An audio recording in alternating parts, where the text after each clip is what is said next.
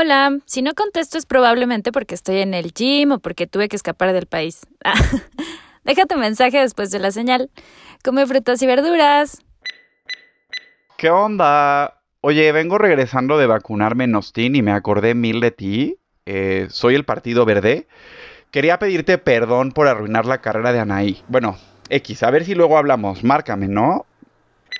Eh, hola, este, soy yo otra vez, no me has marcado. Solo quería decirte que sigo pensando en ti. ¿Te acuerdas qué chido la pasamos cuando me juntaba con el pan? Híjole. Bueno, en fin, ahora me junto más con Morena, la estamos pasando suave. Espero que podamos hablar. Chao. Oye, perdón que te llame otra vez, ¿eh? Ya me acordé que los martes haces la clase larga de Vinyasa, seguro por eso no has marcado. Solo quería que sepas que estoy totalmente cambiado y la neta, pues yo no tuve nada que ver con el desastroso reencuentro de RBD. Lo único que quiero es saber que puedo contar contigo este 6 de junio.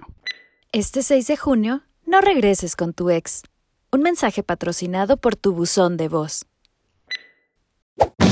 ¡Chavos, banda! Promiscuo.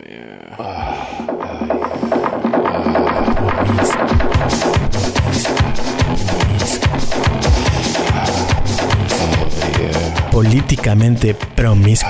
almost there, baby. Un podcast de Emiliano Gama.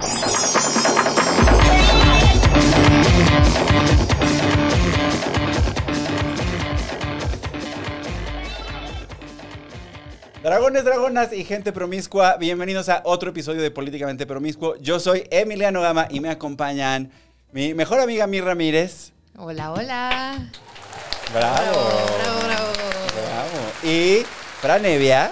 ¿Qué tal? Quien no sé si todavía se hace llamar el novio de América o ya es el exnovio de América. El Ya no- exnovio de América, El claro exnovio de América. No, tampoco, ¿eh? O sea, Porque ya, ya hay otros apelativos. Suena, la verdad es que eso del novio de América suena como muy demandante, la verdad. O sea, vaya, vaya problema. Sí, suena que hay que invertir mucho tiempo en mandar corazoncitos por WhatsApp. Y Es ese un pedo ir a, ir a desayunar con los papás de América. Ir al cine debe ser carísimo. Uy, no. Este, bueno, pues ya no se usa, pero bueno, entonces el exnovio de América, claro que sí. Y, y, y, pues ya empezamos a hablar de las notas o qué. Venga. Empezamos a hablar de las notas, claro que sí. Oigan, la Ciudad de México se hunde 40 centímetros al año. ¿Qué? 40 centímetros. Wow. Un nuevo estudio reveló que la velocidad del hundimiento en la Ciudad de México es de 40 centímetros anuales. Desde entonces, la Ciudad de México cambió su alias en Grindr a pasiva entrona, húndeme tus 40. Claro. 40 centímetros anuales o el Sodome. Sí, sí, si sumas, yo creo que sí, sí te echas un metro y medio en una sola sesión de ¿Si Sodome, sumas? la verdad. Si sumas, si sumas en, Ah. en pulgadas. Ya. o si sumes, ¿no? También, bueno. Chistes de penes con la Ciudad de Yeah. México. Vamos a abrir este episodio con chistes de sexo anal. Claro que sí. Bueno. Bueno, el hundimiento se debe a la compactación de las capas arcillosas del subsuelo que, que hasta el momento presentan una tendencia irreversible. No sé si saben que esto solía ser el lecho de un lago Ajá, y ajá. después unos españoles dijeron Nel. ¿Qué? Hay que meterlo en tubos. Ajá. Hay que desviar los 38 ríos de esta ciudad para que tengamos un campo fértil que se va a hundir 40 centímetros anuales. Ok, y, y- Pero supongo que se va a hundir y luego va a llegar un momento en el que ya no se va a hundir, ¿no? Ah, sí. O sea, la ¿Qué va Tierra es? Dinos, finita. dinos. Pues, Se acaba. Sí, o sea, ¿Qué va a pasar, Dinos? Porque Emiliano y yo hemos pasado mucho tiempo pachecos hablando de este tema, fuera de cámaras, por supuesto. Y me explicó que si se abriera, que se abrieran los ríos de la ciudad, la cosa sería distinta. También Sería es muy un distinta. esquema muy capitalista. sí, bueno, ¿quieren toda la historia? Ok, perfecto. Cuando... wow. Bueno, lo que sucede es que estaba este sistema de lagos, que en realidad no eran unos lagos, porque la gente piensa que esto era como así, el lago Michigan. Y pues Ujú. no, eran más bien un sistema de pantanos Ok. que... Sí suena menos sofisticado, un poquito menos sofisticado. Sí, o sea, o como sea- que ya la monografía ya no me la estoy imaginando igual, ¿no? Sí, cambió. el- el- el- la parte más profunda del lago de Texcoco tenía un metro cuarenta de profundidad. Ok. O y sea decía, no echarse clavados, ¿no? Estrictamente prohibido correr al lado de la... No sé cómo se llama. Y entonces, eh, bueno, lo que sucedió es que llegaron aquí, se asentaron unos pueblos, empezaron a controlar el acuífero y a través de un sistema de represas y canales y acueductos lograron tener un sistema lacustre permanente. Ay, no seas payasa, ¿qué es la Lacustre. custre? También Un no sistema de lagos. Ah, yo creí que era como una plaza, ¿no? Como la cúspide. No, un antro, un ¿no? castigo, así te va a tocar Galerías la. Güey, no me dejaron entrar a la cúspide, güey. Y entonces, bueno, durante muchos años esta gente vivió de- de- y manejó este sistema lacustre y luego, después de la caída de Tenochtitlan, la gente en el virreinato dijeron, yo creo que lo que tenemos que hacer con este sistema, que se han tardado 1500 años en desarrollar estas sociedades, es destruirlo. Claro. Son salvajes. Son salvajes. Embotellar todo esto, ¿no? Síganme en TikTok. Y entonces desviaron los dos afluentes principales, que son, y, y ya. Y entonces empezó a secar y se hicieron unos campos maravillosos y muy fértiles. Y luego esos campos maravillosos y fértiles se fueron convirtiendo en una ciudad que se inunda Claro. y que se hunde. Y en el que además, ay, creo que por aquí tenemos una, otra noticia sobre agua. Pero hay un, hay un rollo ahí de que vivimos en una ciudad donde la gente todo el tiempo está loca por el agua. ¿No? O sea, como que todo el tiempo ya se va a acabar el agua y ya se va a acabar Ah, el yo creo que sistema. todo el tiempo se quieren estar bañando, tomando agua, haciéndose su sopa, ¿no? ya basta.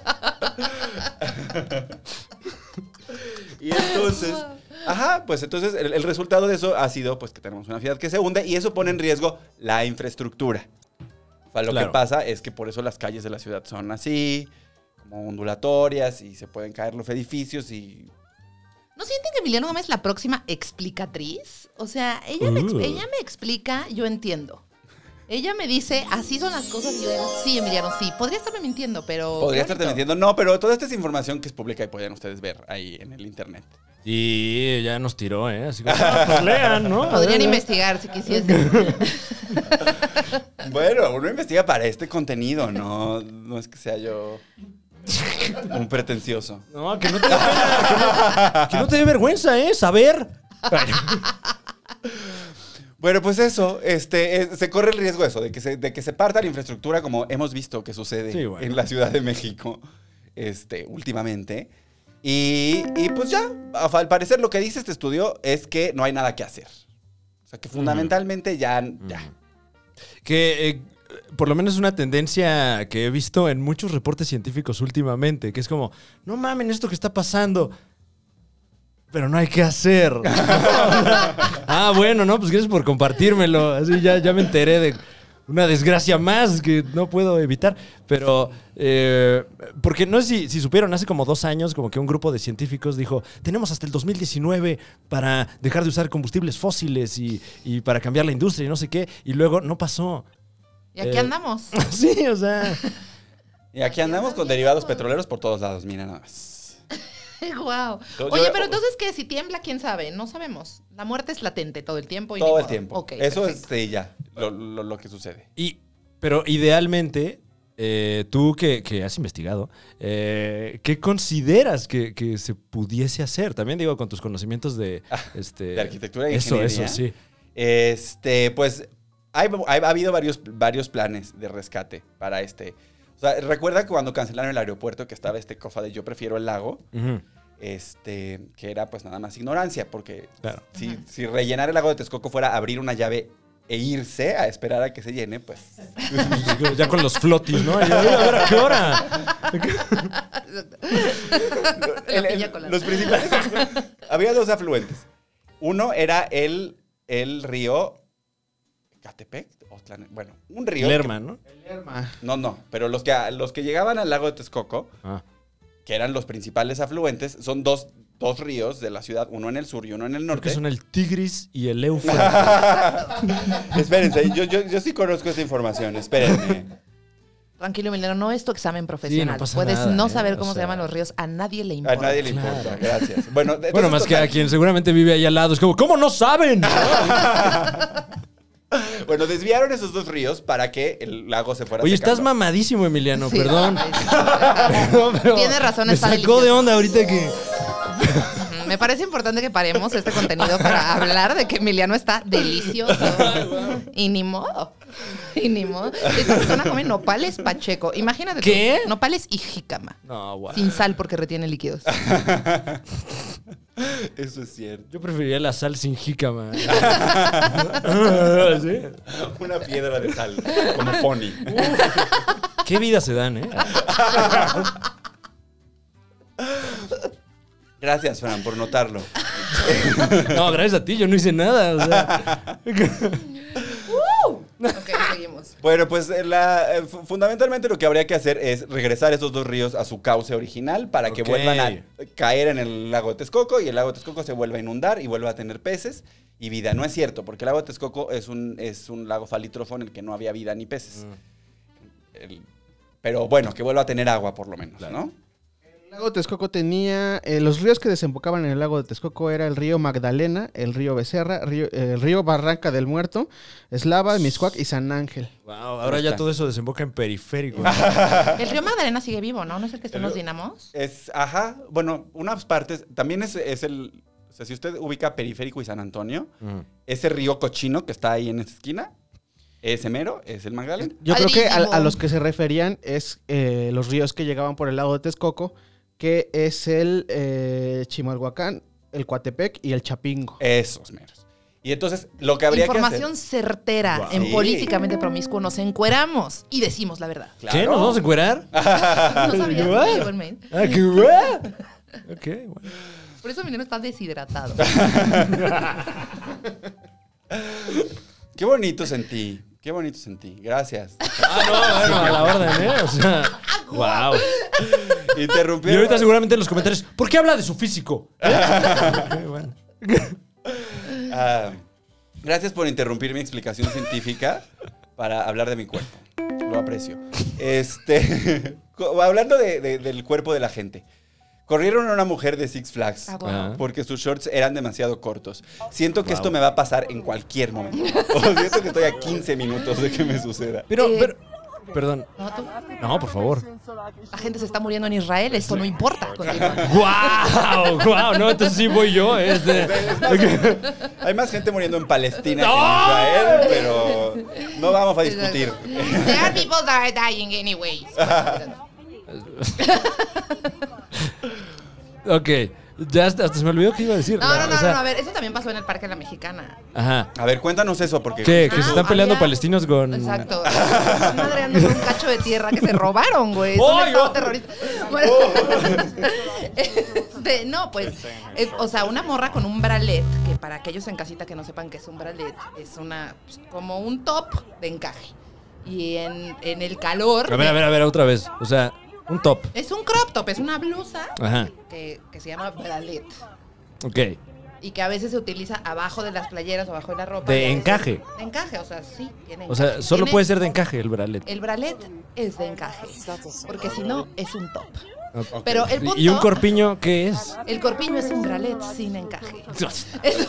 y entonces, bueno, ya. El punto del que el corpiño es que también tiene 100 años. O sea, el corpiño Oh. es del antier.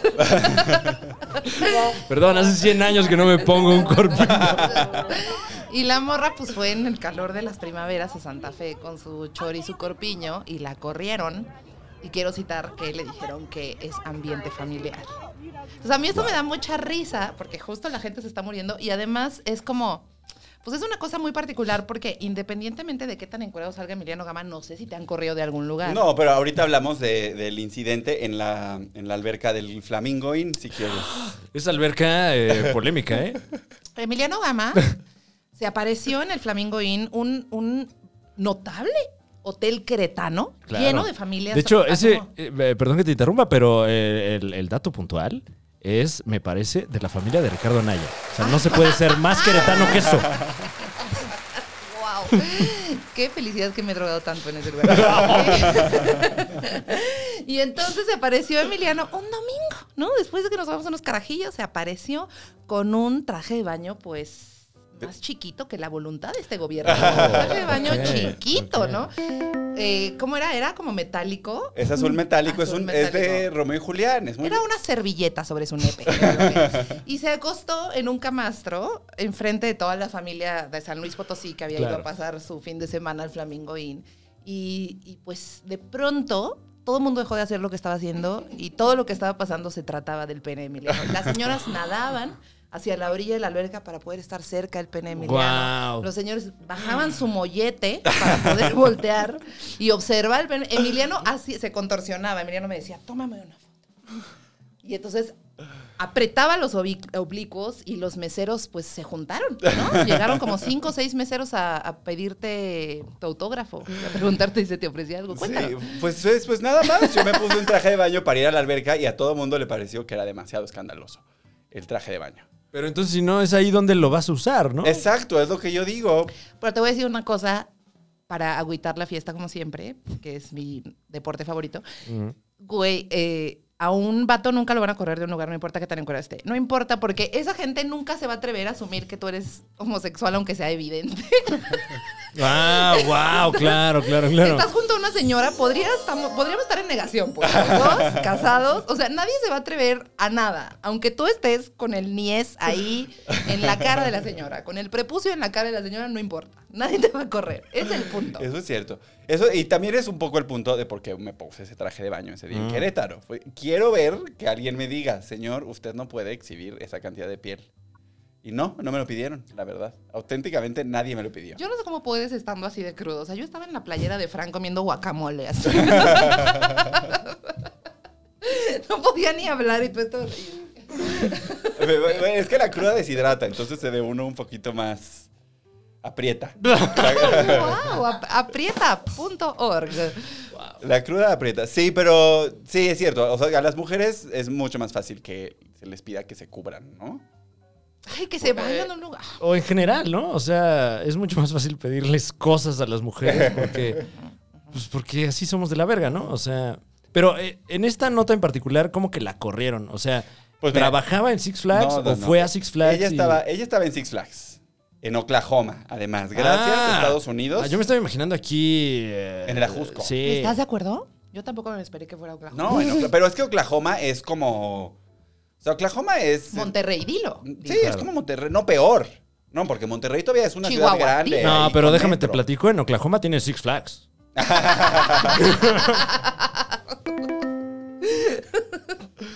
Pues es un pueblo. Es, lo- Oklahoma es así, un lugar campirano de, de Trump supporters. Es básicamente lo que hay en Oklahoma. Y bueno, pues las autoridades del parque retiraron a la señorita Bailey Britlow, se llama. Que es el nombre más. Bailey Britlow. Oye, esto- siento nacer un nombre de draga, ¿eh? Bailey Bridlow, jalo. Y esta, esta chica, además autista. Y entonces la fueron ahí a acosar. sí, todo mal, todo mal. Y al final, este, pues sí, la sacaron del parque porque sus shorts. Primero le dijeron que se comprara otros shorts. Lo cual me parece una pésima estrategia de marketing. Que se comprara Que otros se shorts comprara al otros interior shorts ahí parque, y se los pusiera y siguiera en sus juegos. Y esta morra obviamente denunció, si no, no nos estaríamos enterando de sí. esto. Ya, pero al final sí la sacaron. O sea, al final se armó el caldo y la, saca, la arrastraron y la sacaron del Six Flags. Porque sus shorts estaban muy cortos. No, y qué feo que te arrastren con unos shorts tan cortos, ¿no? te vas a raspar. No, no mames, esto es absurdo. O sea, pero lo que me parece muy chido es que esto siempre ha pasado. Desde el principio de los tiempos han corrido a las mujeres por lo que traen puesto. Pero ahora ya la vamos a armar de pedo. Bueno, yo no sé si desde el principio de los tiempos, Desde el ¿eh? O principio de los tiempos, Fran. ¿Tú crees que desde el principio? No, yo creo que en el principio de los tiempos la gente no se ponía cosas, ¿no? Pero es que sí. Estaban desnudos y luego cuando se vistieron. Después de Constantinopla. Ah, ok, ok. Pero sí, güey, el punto es que ahora ya la van a armar de pedo, güey. Porque cuántas personas les ha pasado esto y no han dicho nada. Claro. Y es más, nos hemos sentido avergonzadas por lo que traemos puesto o ceder ante lo que te piden ahí. Porque seguramente, imagínate cómo llegó alguien de Disney. Ah, no, de Six De Flags. Six Flags. ¿Quién llegó? O sea, de manera pasivo-agresiva, decirte que te Sí, compres el, el ropa. gato silvestre, ¿no? Póngase más ropa. Exacto. Cómprese unos shorts culeros ahí con un box bunny y ande así todo el día. También qué mala propuesta, ¿no? Pero no sé. Unos Pues, eh, o sea, ahí de Six Flags. suena como a una solución burocrática, ¿no? O sea, alguien regañó a otra persona, oye, ¿por qué están ahí encuerados? Dile algo. O sea, suena a una pesadilla logística más que otra cosa. Bueno, pues eso. No corran, no, gente que. No corran, no juzgue a la gente porque trae puesto. Que además el argumento es, ah, es que este es un lugar familiar, ¿no? Pero, Pues entonces dile a tus familiares que no me estén viendo, ¿no? Eso es muy cabrón. O sea, es que eso es muy cabrón. O sea, lo del lugar familiar a mí me parece como el argumento más patriarcal del mundo porque tiene que ver con que tú no generes deseo en el otro y que justo el familiar no se puede controlar y te va a querer penetrar. Entonces, tápate. Pero yo creo que ya en el 2021 esta conversación es, o sea, como... ¿O qué? ¿O quién está llevando Six Flags? ¿O por qué? Por ejemplo, en la mexicana fue el guardia de seguridad. Claro.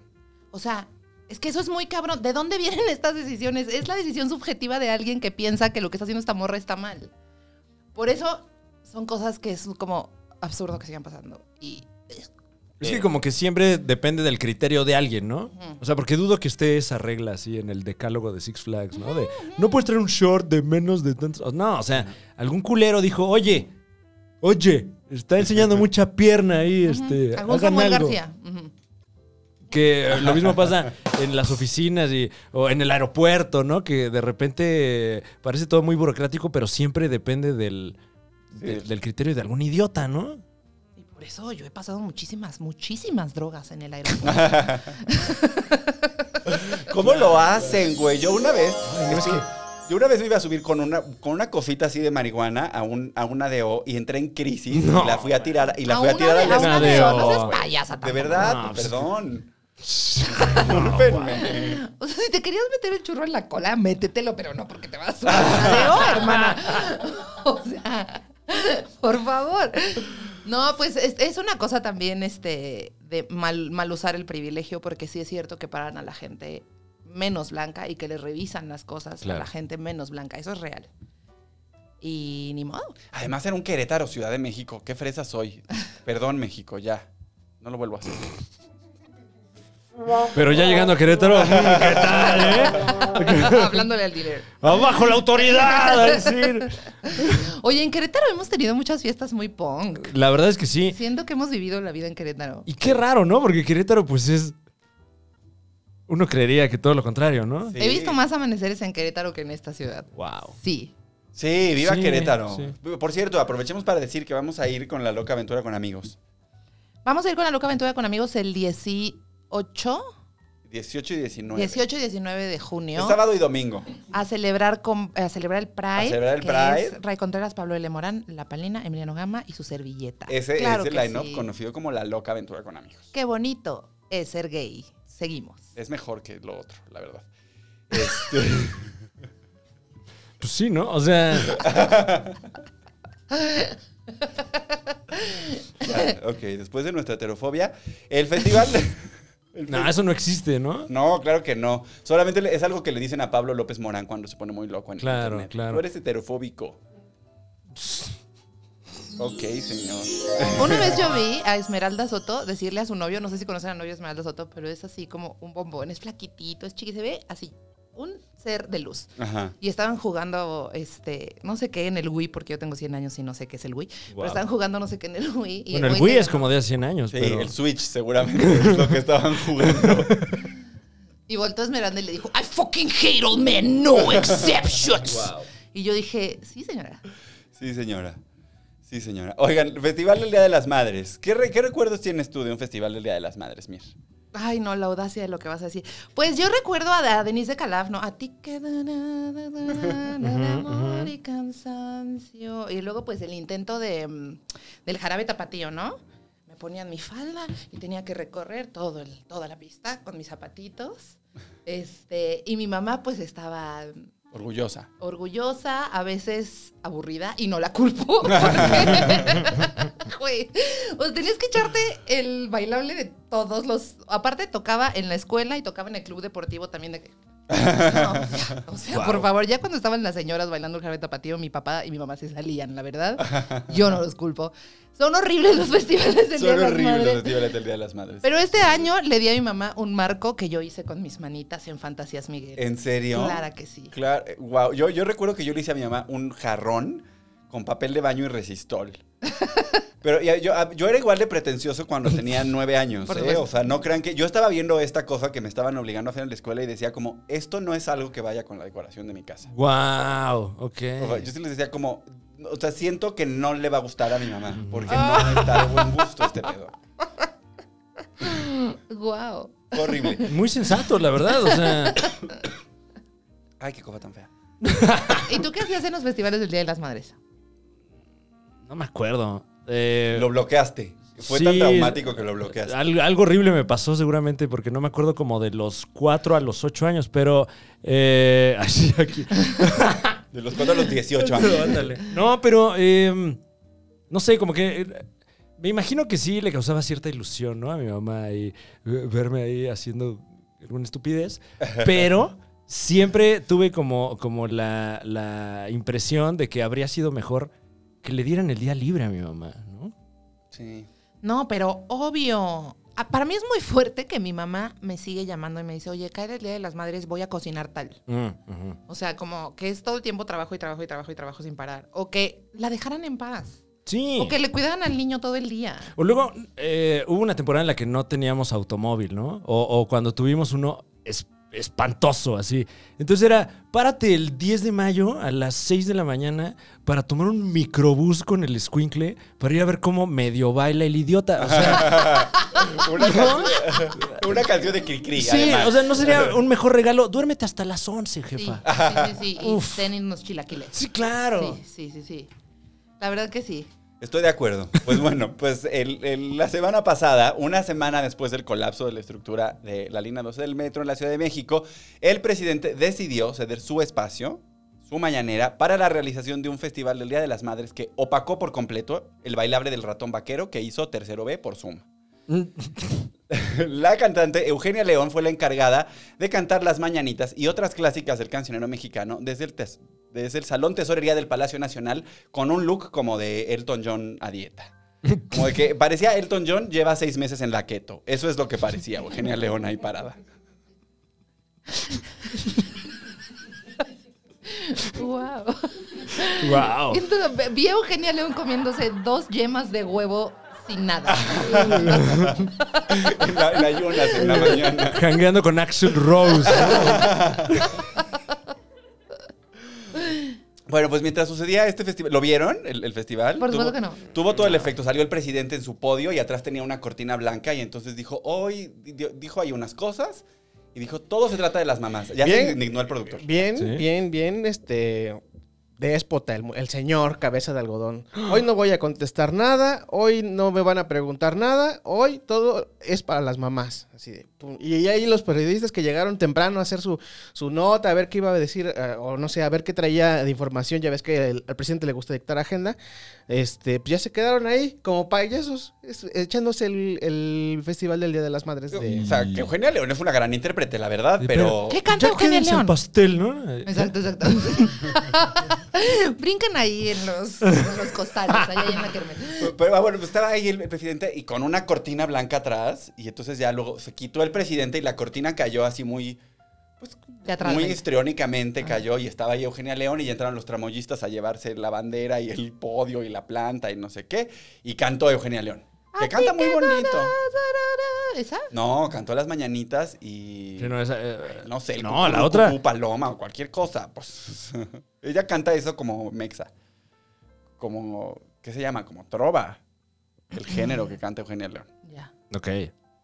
De acuerdo. Bueno, o sea, digo, mientras esto sucedía adentro, este... Había mujeres afuera protestando por cosas que sí están pasando en el mundo real. Claro. Y les mandaron a... a- les mandó a Olga Sánchez Cordero, que es como... Mandar a, a Olga Sánchez Cordero es el equivalente político de dejar a la gente en visto. Me gustea. Dejar de contestar en Instagram. Cuando te dan así un corazoncito en Instagram de ya se acabó la conversación, Wow. así. Me, me urge un sticker de esta señora. De repente, se acabó esta conversación. Esta conver- Wow. bueno, lo que, Y que está- diga un texto, ¿no? Así como, por eso, ¿no? el Estado de Derecho.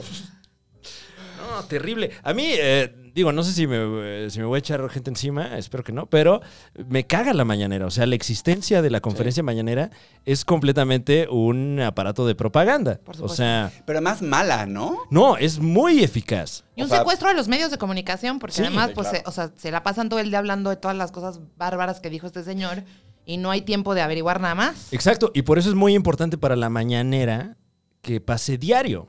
Porque, Claro. por ejemplo, el asunto de la línea 12 no está ahorita en, en la conversación primordial porque estos cabrones diario tienen diseñada una Sí. estrategia que va a generar conversación para ese día. Sí. ¿no? Entonces como que no dejas que las notas vivan Vivan. lo que tienen que vivir. Es propaganda Es completamente. propaganda. Pero es- ¿no te parece chafa? A mí me parece que es deslucidón. A mí me parece que es lo mejor que hacen.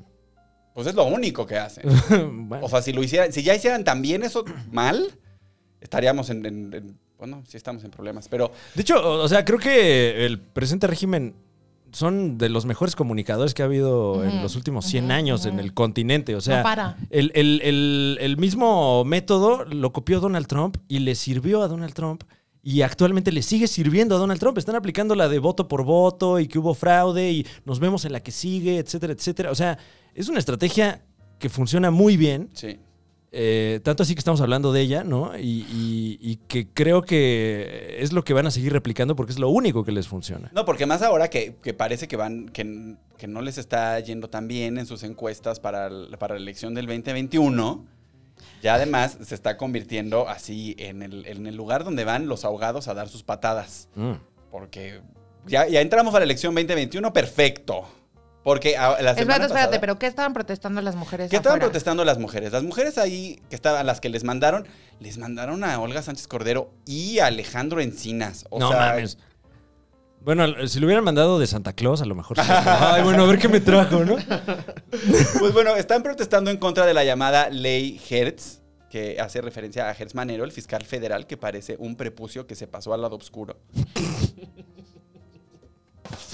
Sí tiene cara como de hostia vieja. Sí está feo. Pero, ah, o sea, ok, lo importante es que esta ley lo que está diciendo es que eh, la FGR se va a desentender del acompañamiento a las víctimas eh, que tienen que ver con desaparición de personas, feminicidio, etcétera. Y eso está muy cabrón porque son como, o sea, las filas de hasta adelante del movimiento feminista en México están plagadas de madres de desaparecidos y de, y de víctimas de feminicidio, que son además muchísimas y que de por sí las instituciones les han fallado en acompañarlas muy cabrón eh, y todo el tiempo, bueno, la vez que tomaron la CNDH fue porque le dijeron a una de las mamás que tuviera 350 pesos para que se regresara y que ya no pueden hacer nada por ella. Entonces ya la, o sea, la manera de, de tratar a estas personas y tener, porque es con lo que dices, o sea, esta gente es inteligente y sabe perfectamente qué es lo que están pidiendo las mujeres en el país y el Día de las Madres ponen a Eugenia León y sacan esta pinche ley que básicamente es nos desentendemos y hay que otras instituciones se hagan cargo. Efectivamente, eso es lo que dice la ley Hertz. Exactamente, lo vimos en un video antes de que empezáramos a grabar este contenido. Nos preparamos muchísimo. lo que. Yo no lo vi. Pero bueno, de eso se trata. Entonces, eh, sí, es, la verdad es que es muy lamentable que hagan el numerito de, de hacer así un, un programa especial para el Día de las Madres Claro. y al mismo tiempo tengan a las mamás de las víctimas en la plancha del Zócalo. Ahí. Y, y con todo, ¿no? O sea, el caso eh, penosísimo este del metro, que, que la directriz es eh, así cínicamente es, no, no voy a, no, No, eso no. Eso no, y lo, lo del metro ha sido lamentable por donde lo veas, porque además luego el Congreso local hizo chanchullo para que no tenga que comparecer la señora Serranía, entonces la responsable del metro no va a comparecer, este, Claudia Sheinbaum ha hecho así todo lo posible, la bancada del PT que... de- La- el, este, el Congreso local bloqueó una, este, una iniciativa para crear una comisión que se encargara de investigar todo, pero una comisión externa de, este, de partidos y este asunto para que, investigara todo lo- el rollo. Y este, entre Morena, PT este, y creo que Partido Verde fueron los que bloquearon esa... Este, porque, y su argumento fue, este, es carroña política. es Están tratando de sacar. política. No, y, lo- y- y el, y el PT, que ya es así como las payasitas ni funifa, fueron... ¡Guau! Excelente referencia. fueron a presentar una denuncia penal en contra de Miguel Ángel Mancera. O sea, Claro, ya, puras claro. payasadas. No, pero porque es el único de ellos que no está con ellos. Claro. Sí. No, Y- todo mal, ya. Y ahí la otra es que, este, no sé si has, has notado que Mancera está muy tranquilo. Sí, Mancera está Mancera como se- sin o nada. sea, Si le cae algo, güey, mira, va a ver ahí pinche. fa, sí. fa, fa. No sí, si ese güey habla, se va a poner eh, No, pero además bueno el pedo. No han metido a la cárcel a Nadie. nadie. A nadie. Deja tú este tema. A nadie hace años que no meten a, una, a un solo ampón a la Ah, cárcel. bueno, a la que sí metieron a la cárcel fue a Rosario Robles. Sí, pero. Pero eso, ah, fíjense que ya, uy, el trascendido rico, les traigo el trascendido rico, rico. Fíjense Ah, que... rico, rico, rico. Rico, Rico, rico, rico, rico. rico. Ah, rico, rico, rico. El trascendido rico es el chisme. El chisming. Fíjense que cuando, cuando Andrés Manuel López Obrador ganó la, ganó la elección para ser jefe de gobierno en la Ciudad de México en el año 2000, este, que eso fue hace ya muchos años, estaban con el rollo de que tenían que subirle el precio del boleto al metro. Porque pues ya sabían que estaban mamando y que era necesario pues, subir el precio del boleto. Y Andrés Manuel, esto es el trascendido como tal, le habló a, a Rosario Robles y le dijo, oye Chayo, ¿por qué no, antes de, antes de irte del gobierno, le subes el precio al boleto? Y así tú pagas el costo político y ya entro yo y ya yo no lo pago. Amo, eh, amo el hoy, oyes chayo. Y Chayo le dijo, ¿qué crees Andrés Manuel? Que no. Ah, rico, rico. rico. Claro. Y de ahí, de ahí es el pleito. Desde ahí se, se empleitaron esas dos personas y por eso Chayito está ahorita hoy en la cárcel. Digo, también, también hizo Muchas sus otras cosas. cosas. También hizo Bueno, sus por cosas. supuesto, ¿no? Nadie, aquí nadie va a defender a Rosario Robles, la verdad. ¿O sí? Pero qué cabrón lo que estás diciendo. O sea, es que está muy fuerte. Y justo em, ahorita están investigando a Samuel García, ¿no? Ahorita, Sí, ah, ah, bueno. Están investigando a todos los que no son Clara Luz, básicamente. Sí, pues ya lleg- llegamos a la saga de elección en Nuevo León. ¿Qué les parece? Que era una nota que iba más adelante, pero no pasa nada. Ay, disculpa, disculpe. No, no, es que leí muchas veces el guion hoy. La semana pasada, el candidato de Morena a la alcaldía de Monterrey, Víctor Hugo, Víctor Fuentes, que es un expanista, renunció porque había muchas presiones para que se integrara a Morena o al PT o al PES o a Beto a saber cuál. Y esto sumado con el hundimiento de 40 centímetros diarios que ha sufrido la candidata al gobierno de Nuevo León, Clara Luz Eso, Flores. patrona. Wow. ¡Ella grosella! Que se note que tomé un taller de Harold, chingada madre. Eso. Bueno, pues como Clara Luz no, no levanta, entonces se ha generado ya una percepción de que, pues, en Nuevo León va a haber una catástrofe electoral para Morena. Este, Clara Luz va en tercer lugar después de que se reveló que, pues, tenía una relación muy cercana con este, pues, traficante de seres humanos. ¿Qué? ¿Pero qué no, no nos pagó un cursito? ¿Qué? ¿No fue un taller? Oye, ¿qué tamaño de estupidez esta señora? Es un contenido hecho en multicam. Tiene más producción que casero No, por Podcast, supuesto. esa cosa. Y, y- y además estaba eh, en una. ya en una cúpula de la organización en la que ya sabes lo que está pasando, ¿no? Sí, sí. O sea, ayudó. Y además eh, los regios... Bueno, ya. Qué horror, Clara Luz. Qué horror, de verdad. Además, el trascendido rico que pueden, que ya se había dado en este espacio, es que Clara Ah. Luz... Rico, rico, rico. Ah, rico, rico, rico, rico, rico, rico. Ah, es que me quedé pegada con la trata de blancas. la verga. No, ni siquiera es trata de. O sea, fue- todo lo de Nexium fue una cosa todavía más siniestra. Sí, fue Claro, terrible, fue horrendo. Fue claro. esclavitud sexual. O sea, fue... Así. como que agarraron el, el- el esquema de un negocio piramidal y en vez de, bueno, ni siquiera en vez, eh, lo usaron para ordeñar dinero de toda esta gente súper poderosa y súper, pues en cúpulas altísimas. Como lo lleva haciendo la cientología muchos años. Pero luego con ese mismo, o sea, ya que tenían el template de ese sistema, este cabrón dijo, ah, pues ya hacen todo lo que yo diga. ¿Qué tal que ahora les digo que son mis esclavos? Y se arma esta, esta pirámide de esclavos, porque entonces yo soy el, el amo de estos dos güeyes, ¿no? Y estos dos güeyes a su vez tienen a sus dos esclavos, pam, pam, pam. Y entonces se armó como que toda esta pirámide gigantesca y todos indirecta, bueno, no, directamente son esclavos de un cabrón. Pero esclavos. Cosa fea, cosa fea. Digo, con razón la señora no logra levantar. Es lo que te iba a pero decir, ya nadie está los- votando por ella. Ya no puede levantar ni, ni las claras de huevos para hacer un turrón esa señora. Ya, se acabó.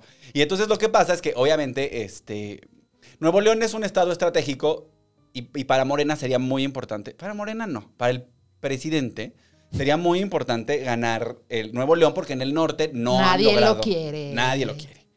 Y entonces ya el presidente dijo, es momento de meter así, de hacerle fisting a esta elección. Y entonces empezó primero con las acusaciones. Digo, es un cagadero todo, porque también el señor, el señor Adrián, Adrián de la Garza, candidato del PRI, que es una persona con una cara que usted ha visto, pero no recuerda. Adrián de la Garza primero empezó que, que si Samuel García era el candidato de Morena y que si Morena estaba jugando a favor de Samuel García y que si era este que si Andrés Manuel estaba metiendo a favor de Samuel García y entonces este ya, ya descubrimos que no, porque el presidente salió primero a acusar a Adrián de la Garza de hacer algo que sí está mal, pero que hacen todos. Que es repartir tarjetas con la promesa de que cuando gane, a- a- esas tarjetas van a servir para recibir un apoyo en efectivo. Sí, que es un delito electoral, Que es un porque delito es electoral. compra de votos. Nada más en vez de darte el dinero, te doy esta tarjeta Este en la apoyo. que te va a caer Te tu dan- ajá. dinero, ¿no? Es, es un pagaré, te están dando un pagaré. Sí, es, es- está mal, pero lo hacen en todos lados. Y lo ha Pues es hecho. la famosa tarjeta de Soriana, ¿no? Ajá. Sí, que eh, me parece que eh, durante el peñanietismo fue cuando se popularizó la práctica, ¿no? Sí, sí, sí. Entonces, bueno, ya, ya lo acusaron de eso, de que están comprando votos. Y luego, a Samuel García, el Cabbage Patch con hiperteroidismo, Wow. este, también lo están acusando de nexos con el narcotráfico. Mm. Y todo esto, primero el presidente lo dijo. El papá de la esposa, ¿no? A través del papá de No, no, Mariana. no. Fueron contra Un- todo un tío mundo. suyo. Metieron, me- judicializaron a, a él y a toda su familia. Y a sus amigos y a sus compañeros de la prepa, y así. O sea, metieron, en- entraron con todo. La, la Procuraduría, bueno, la Fiscalía, La fiscalía, sí. La Fiscalía que ya, o sea, ya demostró que para lo que sirve es para seguir las instrucciones del presidente. Que es la misma fiscalía que no está dando el apoyo a, a las personas que lo están pidiendo en la otra nota, ¿no? Ah, claro, claro. Entonces, esa, esa misma... Están ocupados investigando a Samuel García, que es un peligro para México. Oiga, niños, estoy súper preocupada por Samuel y Mariana. Wow. Porque los quieren meter a la cárcel. Es que mi amiga Mariana me dejó sus tenis, me dijo, cuídamelos, estoy súper preocupada, me los van a auditar. Ay, bueno, el, el trascendido era que, que Clara Luz les costó 50 millones de pesos en efectivo a, a Morena. Órale. Ese era el trascendido. Pero, este, pues, este, pues ya la campaña en Nuevo León está hecha un cagadero. Y lo que yo he leído de parte de varios analistas políticos a quienes leo en la mañana para arruinarme el día completo, Mm. es que la estrategia del presidente es tronar la elección de Nuevo León. Es decir, que se invalide. Que sea tan, que sea tan un desastre que se invalide la, la elección y entonces poder este, repetir con un mejor candidato. Claro. Es, es lo que parece que está sucediendo en Nuevo León. Que ahora tengo buenas noticias porque también ya me llegaron este, varios trascendidos de que Morena está en riesgo de perder 20 de los 24 distritos sector- electorales en la Ciudad de México. A partir de la caída Wow. de la línea recuerdo. 2. Es que todo mundo usa el metro en la Ciudad de México. O sea, no hay manera en que no te indigne lo que pasó. No, ya van varias, ya van varias así seguiditas que, bueno, o sea... Pero es que esto, tenía. o Pero sea, muchas en el metro, o además. sea, ¿qué país es este que tenemos un tren subterráneo y luego el tren subterráneo se derrumba? O sea, digo, sí, obviamente un tramo elevado, suerte. ¿no? Pero Ajá. no tenía que estar elevado en primer lugar. O sea, Sí, no, no tenía por qué haber sido elevado. No, y además también, o sea, sí, es, es raro porque es un sistema de transporte que te exige que confíes, ¿no? O sea, es, confía en mí, soy un túnel a 30 metros. No del tengas suelo. miedo, vas a llegar a tu destino. Y además, bueno, cuando la... O sea, es uno de los pocos transportes que más o menos funcionan bien porque el- o sea, la vialidad en la Ciudad de México con la cantidad de gente es absurdo. ¿Cómo están los metrobuses de llenos? O sea, también no hay una solución como real Sí, no, para no. toda la gente que se transporta en la calle. No hay.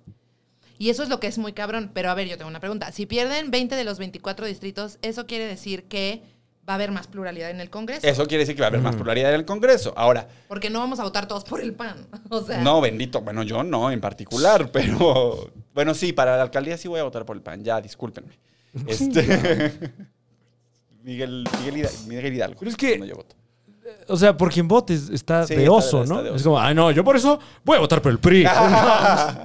Es que, o sea, es que está cabrón. El otro día iba como en el periférico y vi un espectacular del PRI que decía, les tenemos que quitar el país o lo van a arruinar o una cosa así. Y yo qué envergue que ahora estoy de acuerdo con esos pendejos. Es que es una retórica válida, ¿no? Claro. Porque todos estamos viendo lo que está pasando. Pero qué poca madre, que entonces uh, la, la- la opción es, no, pues que regresen los otros No, culeros, no, ¿no? no, no. O sea, Ah, la famosa pinta en Guadalajara que se va, ¿qué? Que se vayan los pendejos y regresen los corruptos. Verga. ¡Guau! Eh, Eso, o sea, qué, qué jodidos estamos, ¿no? Qué jodidos. está- Sí, qué tristeza. Estoy buscando una nota para arreglar alegrar el Para tono. arreglar este problema Para arreglar- que nos metí editorialmente. Pues así es, empezamos de lo pendejo y vamos a lo serio. A ver, devuelven, devuelven piezas arqueológicas, eso siempre nos da gusto. Eso siempre está pasando, ¿no? Como Eso que está alguien pasando dice, mucho. hay un jarrón, ten. Y alguien escribe, devuelven piezas. hay un plato. Aquí está. Sí, pues fíjense que un señor, un maestro de primaria de nombre Ignacio Mora, eh, durante varios años eh, coleccionó un acervo de piezas en, en Guerrero. Ok. Y su hija dijo, bueno, pues esto no nos pertenece, le pertenece a la nación, entonces devolvió las Me puedo imaginar esa 969. pelea entre padre e hija. ¿Por qué? Y ella de que, ¿por qué es del país? Porque es del país, papá. Ya te dije. Yo no regresaría ni madres. Yo No, me yo encuentro un tampoco. cenote en mi casa y no le digo a nadie. A nadie. Yo me encuentro petróleo, decías. Sí, sí, imagínate tener una casa en Yucatán y encontrarte un seno. Shh, te callas, unas ruinas, te callas, las pones ahí. Es que sí, o sea, porque sí son de la nación, ¿no? Sí. Pero ¿quién en su sano juicio va a ir con, con el funcionario público y, señor funcionario, no sabe lo que me acaba de pasar. Confío plenamente en que usted va a hacer lo correcto. Y va a ver por mis mejores intereses y no me va a quitar mi casa. O sea, por favor. Pues el señor ya le, ya le devolvieron a Lina 969 piezas.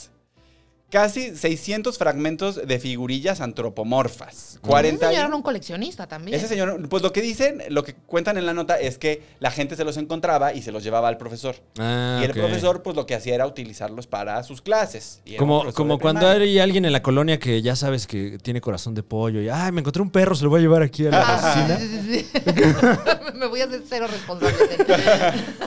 Ya ni le dice, ¿no? Ahí en el patio. la- ah. Así me hice yo de un gato, fíjense. Sí, de un gato. y ahora han pasado 11 años. Y ahora han pasado 12 años. Dolce tiene 12 años ya conmigo. Qué bonito. Le mando un saludo. Qué bonito gato es. Y pues ya, hablando de, hablando de vestigios indígenas, eh, al Mijis le quitaron su candidatura. Ay, no, este carnal. Es que este carnal. A ¿Pero ver, por qué? A ver, Pedro Charrizales, el Mijis, es un hombre de piel morena. A mí me parece del- de los. O sea, no lo conozco, obviamente, ¿no? Ni, ni me ha gobernado, ni, ni siquiera sé. Creo que fue senador o Es diputado, diputado. una cosa así. Es diputado. Pero lo sigo en redes sociales y me parece posiblemente la única persona sensata. No diría que en la política, pero por lo menos que está en la política tuiteando, ¿no? O sea, A mí Oye, pero no dijo que era de un sensato. pueblo originario y no es cierto. el Mijis. El Mijis dijo que era de un pueblo originario Ah. y luego la comunidad dijo como... Y salieron no sé quién, los rarámuris, así de aquí no hay. Aquí No, pues ¿qué pasó? Pero, pero eso lo están haciendo todos, ¿no? O sea, en Es bueno. Chiapas está pasando así de un güerazo ahí de, no, pues yo aquí ya estaba, ¿eh? Esta finca ya la tenían mis, mis eh, antepasados No, pues ahí está eh, Daniel de la Martínez raza de del bronce. PAN. Daniel Martínez del PAN, que es un güero. Es un güero. Es un panista como usted se lo imagine. Así. ¿Piensa usted en un panista? Javier Villalbazo por Comitán, ¿no? Es que eso está cabrón, porque entonces, ¿dónde está la representación verdadera de los pueblos originarios que la lado. necesitan un chingo, güey? Y que nunca, o sea, y que siempre está ahí mejor disfrazado un, un señor de otra cosa. Sí, y que además también hay una cosa muy perversa en esto de que la comunidad te tiene que dar un certificado de que perteneces a la comunidad, porque también es como... Sí, O porque sea- yo podría decir ahorita que soy huichola y me tengo un chingo de peyote, irme al desierto y Mm. me sale. Pero no. Pero no. Pero no, y además yo digo, el Mijis justamente yo coincido con Fran, me parece como una de las personas más sensatas. Estoy de acuerdo con su plataforma y con las cosas que dice. Qué necesidad de, de- de hacerse pasar por el por náhuatl cuando es un potosino ahí que- Claro. tostado por el sol. Ya. No, y además qué feo eso, eh, que necesites documentación extra si quieres ser candidato de un pueblo originario, ¿no? Ujú. Pero es como, la, la- primero tu comunidad te tiene que avalar. Es, es un trámite más que no tendríamos nosotros, por ejemplo. O sea, si Claro. yo quiero ser candidato, no necesito ir a mi colonia y, oigan, si se acuerdan de mí, ¿eh? ¿Verdad? Que- o sea, qué estupidez. Qué estupidez que la gente tenga que estar ahí probando. No, y ya le quitaron su candidatura. ya le quitaron su candidatura Wow. al Mijis y al señor Daniel Martínez del PAN no. El señor Daniel Martínez del PAN no pudo ni acordarse del nombre de la comunidad que le, que le expidió su certificado de indigenismo. O sea, él sí tiene un certificado. Él sí tiene un certificado. Es que claro, para eso se prestan ese tipo de trámites. Exacto. A que Pero tú vayas también, a la comunidad y le sueltes un varito y te den tu... pues sí, por las precarias condiciones en las que este Claro. cabrón que fue a comprar su certificado Los eh, tiene. los tienen. Los mantiene, efectivamente. ¿Qué? No Wow. mames, fue cabrón. Y yo cada que leía el Mijis me acordaba del de, del de Rick and Morty. ¿Te acuerdas del, ¿Se acuerdan del Mijis de Rick and Morty que decía Existence is pain? Ah, uh, wow. Y murió la y, candidatura. y murió la candidatura del Mijis. Qué mal pedo. Muchachos, estamos llegando al final de este programa. Ya, ya estamos. y a continuación, Emiliano nos dirá cómo hace su rutina de planchas. No dijeron nada de No. promiscuidad. o sea, Primero vamos a Muy empezar. políticamente nada promiscuo, ¿eh? sí, fue muy políticamente correcto este Ah, programa. promiscuidad viene al OnlyFans próximamente. Ah, ok. Oh. Ahí. No, bueno, pues. Este, Fran, ¿dónde? ¿Qué- bueno, qué toda la gente que está, vi- que está viendo este contenido seguramente ya conoce a Fran Evia y consume su contenido, pero igual, Fran Evia, un comediante consagrado en México. No, sáquense. Eh, ¿Cuál era la pregunta? Disculpe. ¿dónde podemos ver más de ti? No, pues ya saben, ¿no? Eh, en mi canal de YouTube, que se llama como yo, Fran Evia, ahí eh, tenemos contenido constantemente eh, y, y- y Ahí shows. habla- eh, hablamos de la promiscuidad en, cuando yo estuve ahí en el Super Es correcto, Show se habló mucho de, de la promiscuidad. habló- sí. ese no lo veas, mamá. Si estás viendo esto, Ah, no claro. vayas a ver. No, este es exclusivo, contenido. de hecho. Ah, no. Eh, sí, y, y ahorita digo, como que le quiero bajar un poco al podcast. Vamos a empezar a hacer sketches nuevamente. Entonces, encanta. por ahí vendrán un par. Eh, y tenemos show, no sé cuándo salga esto, pero eh, 22 de mayo, ahí en Monterrey. Nos vemos en el pabellón M, boletos en Ticketmaster. ¡Eh! Eh, muy bien, muchas gracias. es todo. La- la- Bravo, bravo. Y síganlo en re- redes, está Ah, si en todos quieren, lados, sí. tal, tal. Tuitea muy bonitos. Ay, qué amable, muchas gracias. Digo, no soy ningún mijis, pero. Y yo pues estoy ahí en el YouTube. Eso. Estoy en, el YouTube. Divas y Fritas todos los miércoles a las 8 pm. En mi canal de YouTube próximamente hay nuevo episodio de Sola de Noche. Y el 10 de junio tenemos show de cabaret en locación secreta. Así que pónganse chingonas porque va a haber música, sketch, stand-up. Emiliano se va a encurar. ¡Wow! Esto- me estoy entrando de esto en este momento, pero, pero la res- Ah, sí, sí, sí, para eso se trabaja todos los días. Este, y bueno, pues muchachos, llegamos al final. Nos encontramos a tan solo seis semanas de la elección más grande que ha tenido este país. La gente del gobierno ya se empezó a comportar como un niño de nueve años al que su hermanita le ganó en Mario Kart. La actual administración le tiene miedo a perder la mayoría en el Congreso porque eso implicaría la obligación de comportarse como adultos y sentarse a negociar con los otros. Nos enfrentamos a un presidente que está dispuesto a dinamitar la elección completa con tal de no reconocer el derecho de existir de todas las personas que pensamos distinto a él. Es decir, el presidente tiene la madurez emocional de un alumno de cuarto de primaria. Dicen que los golpes de la vida son lo que nos hacen madurar. Esperemos que una vez pasado el golpe inevitable que recibirán este 6 de junio, el Poder Ejecutivo Federal sea un poco menos infantil y se acuerde que ya solamente le queda la mitad del sexenio para dejar de hacer el ridículo. Yo soy Emiliano Gama, esto es Políticamente Promiscuo. Nos vemos el próximo martes. Hasta entonces. ¡Y ni modo!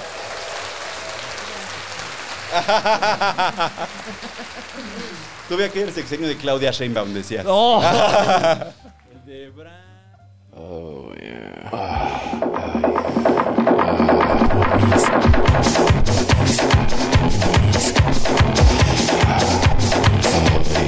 Políticamente promiscuo. Yeah, almost there, baby. Un podcast de Emiliano Gama.